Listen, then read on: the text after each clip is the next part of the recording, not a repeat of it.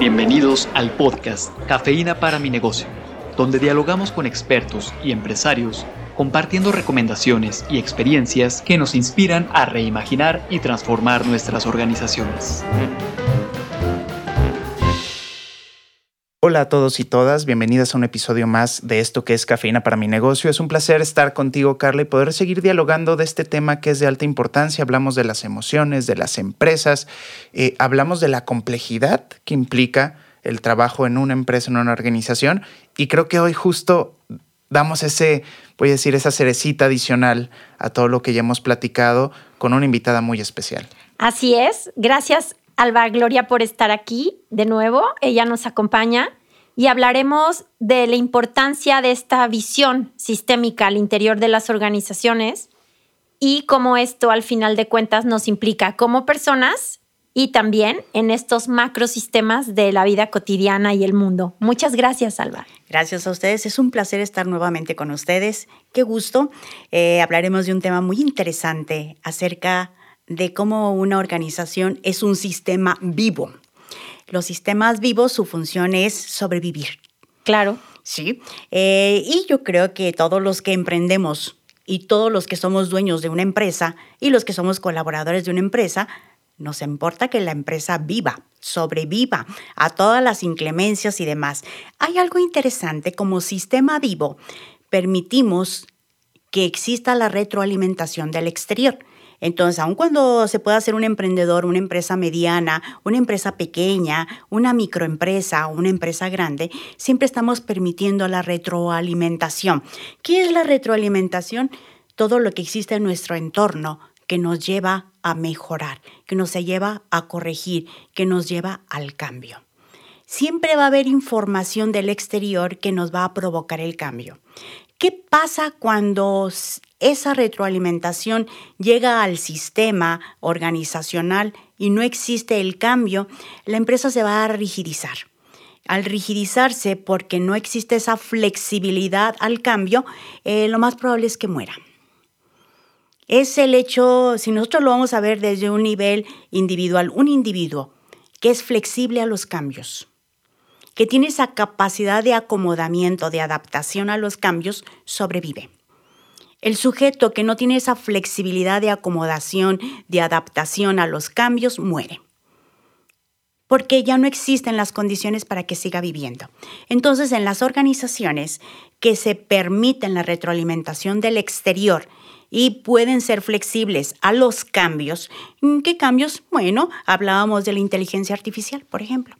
¿Sí? Hablábamos de la cibernética, hablábamos de las innovaciones que existen en todos los ámbitos.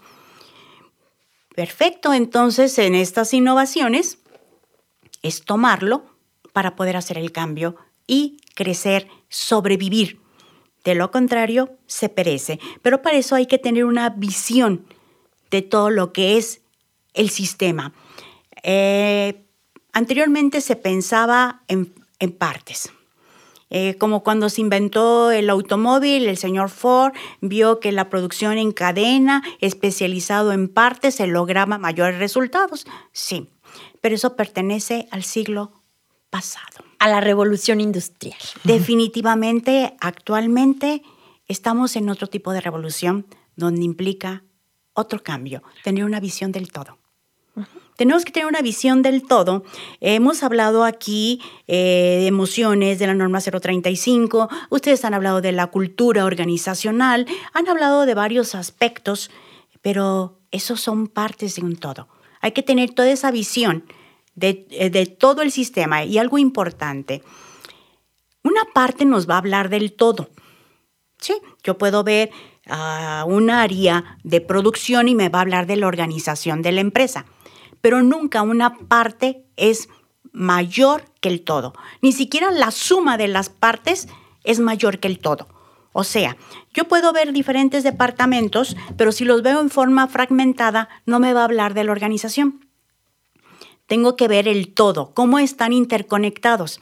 Si nosotros logramos que nuestros colaboradores tengan una visión del todo, van a ver cómo su trabajo impacta a otra área, cómo inclusive el de almacén, que no tiene un stock de piezas para que otro pueda producir, cómo eso va a afectar inclusive la ganancia económica de la organización. Si falta un tornillo, va a hacer que se pierda una hora en que lo traigan o lo compren y cómo eso va a impactar toda el área de producción.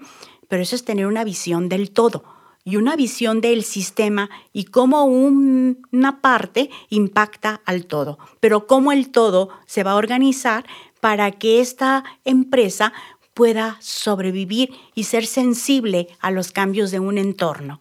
Entonces, nosotros vemos la empresa es un sistema, sí, pero ese sistema está dentro de otro sistema, que es un sistema sociocultural.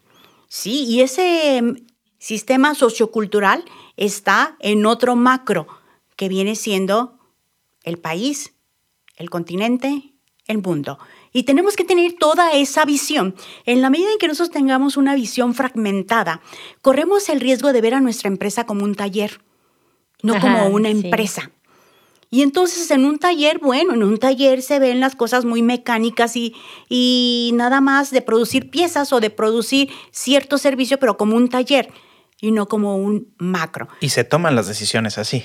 Definitivamente, mira, cuando se ve cómo una empresa llegó a ser tan grande, cómo una empresa llegó a ser una transnacional, porque se tuvo una visión global, una visión del todo y no una visión fragmentada. Se manejó como un todo y no se manejó como una tienda pequeña. Ahora con la pandemia hubo empresas que sobrevivieron y crecieron, pero hubo empresas que se murieron. Claro. Algunos de ustedes podrán pensar, bueno, es que se murió Alba porque hubo muchas restricciones que afectaron ese giro. Sí, pero hubo otros giros similares que se adaptaron y sobrevivieron. A eso me refiero con tener una visión de todo el sistema, que todos los cambios que pueden ocurrir en un entorno no hagan que muera la empresa, sino que crezca, se fortalezca y se incremente. Oye, Alba, esa es una gran habilidad que los líderes de las organizaciones y estos equipos directivos o de mandos intermedios con mayor razón tendrían que tener, porque al final están al frente de una sección, de un área o de una empresa que al, final interactúa con otros sistemas. Definitivamente, mira, por ejemplo, nosotros vemos, mencionaron, este, todas las eh, eh, negocios que eran eh, digitales se incrementaron. Y hubo mm, restauranteros que se fueron a la quiebra, sí. Pero se fueron a la quiebra, a la quiebra los que no se reinventaron. Claro. Mira, yo tengo varios colegas psicólogos que con la pandemia cerraron el consultorio y se retiraron de la profesión. Pero hubo otros que crecieron. Claro. Porque ahora nosotros antes teníamos al paciente de la ciudad de Guadalajara, del municipio de Zapopan, según estuviéramos o del municipio de tal o cual. Bueno, yo ahora tengo pacientes en Francia, Nueva York, Nueva Zelanda. Eh, ¿Por qué? Porque la pandemia generó un sistema de realidad virtual, de comunicación virtual, que permitió la, intercomunicación de manera intercontinental. Ahora hablaba Carla y ponía el ejemplo de la necesidad de que esta visión sistémica se desarrolle en aquellos líderes de la empresa, no solo en directores, sino en mandos medios también, porque al final son los que están tomando las grandes decisiones de, la empresa. Pero a ver, también nos, nos, pone una pregunta bien interesante. Oye, ¿cómo desarrollo la visión sistémica? Porque pareciera que es algo como muy sencillo, pues date cuenta que formas parte de un todo y que el todo es más complejo que la suma de las partes pero cuando hablamos de, poder, voy a decir, reaprender el cómo estoy o reestructurar la forma en que visualizo mi empresa, mi proceso, mi organización, pues se vuelve complejo. Definitivamente, y es empezar a cambiar la idea de la causa-efecto. ¿Sí? Una visión lineal es pensar que si eliminas eh, el efecto, se acaba la causa. Sí pero en una visión sistémica no es así. Por eso en esa empresa que nos contrató para los robos, ah, ¿qué hicieron? Causa-efecto. Ah, metemos más control y se acaba el robo. No. ¿Sí? sí Entonces, ¿por qué situación es esto? Mira, en primer lugar, el, el operar de una organización genera patrones de comportamiento. Claro. En toda organización hay patrones de comportamiento. ¿Qué va a hacer este emprendedor? ¿Qué va a hacer este mando medio o este director? Empezar a generar esa visión de entender cuáles son los patrones que existen dentro de su organización. Porque no es causa-efecto, sino que el efecto es la causa y la causa es el efecto que propicia otro efecto y es circular. ¿sí? Entonces, primero, si tenemos esa visión y también tenemos la visión de que lo que el consejo que yo doy o lo que digo que se va a hacer, primero se va a entender de una manera, se va a codificar de otra manera y se va a ejecutar de otra manera. Pero si tengo visión de eso, voy a empezar a generar el poder tener una visión aérea y poder ver el todo como cuando me voy al estadio, a la zona C, veo toda la jugada. Pero si me voy a la zona A o si me voy a donde están los jugadores, pues voy a ver quién mueve la pelota pero no voy a ver el movimiento de la jugada si no estoy en una parte más alta. Entonces, ¿qué va a tocar para un emprendedor empezar a cambiar su manera de mirar? Desde ahí, empezar a mentalizarse que tiene que ver el todo, no solamente las partes.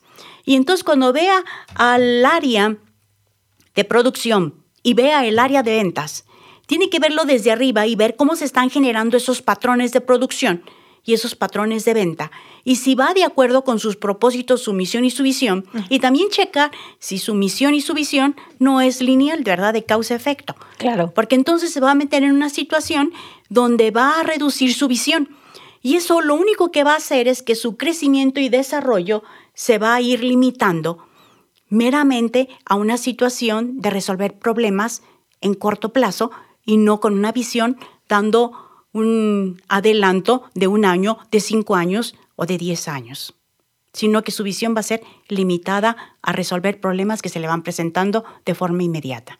Alba, acabas de decir algo muy importante, cómo esta visión sistémica, donde puedes ver a diferentes plazos en el tiempo, también te genera que puedas tener este pensamiento o visión estratégica del sistema completo, de hacia dónde se mueve el sistema o hacia dónde necesito generar ciertos cambios en el sistema para que el sistema se mueva hacia otro lado.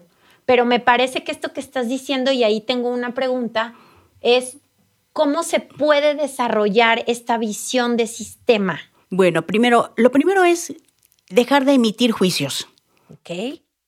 Sí, hacer juicios y de alguna manera decir que las cosas son así por esto porque como el sistema es autorreferente, o sea, la persona habla de sí misma, no habla de los demás. Primero tiene que darse cuenta de eso.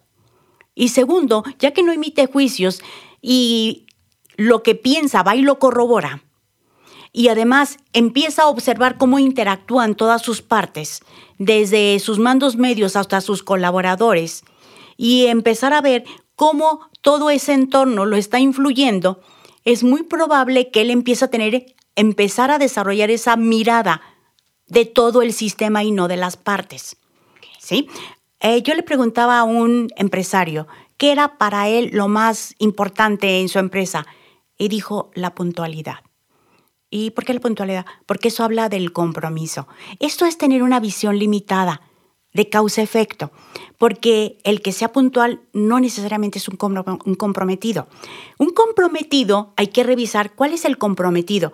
A lo mejor el comprometido es aquel que siente que entiende lo que hace y el para qué lo, hace, y cómo lo hace y cómo impacta y cómo lo que se produce va reflejado todo su ser y toda la interacción que hay en la organización.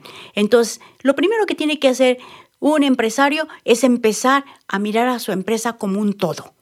Y una vez que vea el todo, cómo se interrelaciona, cómo eso se da en una producción, entonces tiene que ver cómo es su entorno, quién es su competencia y ver cómo esa organización, ese patrón de comportamiento que hay en su empresa, lo ha llevado a satisfacer esa necesidad y hasta dónde quiere llegar. Y eso va a llevar a las y los empresarios también a, a darse cuenta que no tienen control definitivamente y los va a llevar a que empiecen a generar en ellos una capacitación de cambiar sus lentes con los que miran. Esto es un cambio. La mirada sistémica de las organizaciones es un cambio que en esta época le va a permitir la sobrevivencia. No es algo que está de moda, no es una ocurrencia. Es como, miren, voy a poner un ejemplo muy sencillo. Si a una persona le sale una mancha en la piel y va con alguien que tiene una visión fragmentada de su realidad, le va a quitar la mancha. Pero si va y, le va a salir otra mancha, fíjense, algo tan sencillo. Porque decir, es el sol, es esto. Pero si va con alguien que tiene una mirada sistémica, le va a explorar cómo está su hígado, cómo está el páncreas, cómo está el intestino, cómo está lo que come, dónde vive, qué hace, qué aire respira. Porque le va a dar una atención integral. Ya no va a ir a resolverle un problema que le va a salir en otro lado. No va a ir al síntoma, va a ir a lo que le genera el síntoma. Y en una organización tenemos que ir a lo que nos va a generar una sobrevivencia, un crecimiento, una producción, una creatividad o una innovación. Cambiemos la mirada a una mirada del todo. Que eso necesariamente no nos va a llevar a lo fácil y a lo rápido. No, pero nos va a llevar a un entendimiento del todo y me va a llevar a poder predecir y anticiparme a las cosas. Muchas gracias por acompañarnos, Alba. Fue un placer. Muchas gracias por ustedes que me invitaron. Gracias a todos y todas. La cafeína comienza a hacer efecto. Compártanos sus impresiones en la sección de podcast de nuestro sitio web universidadempresa.iteso.mx.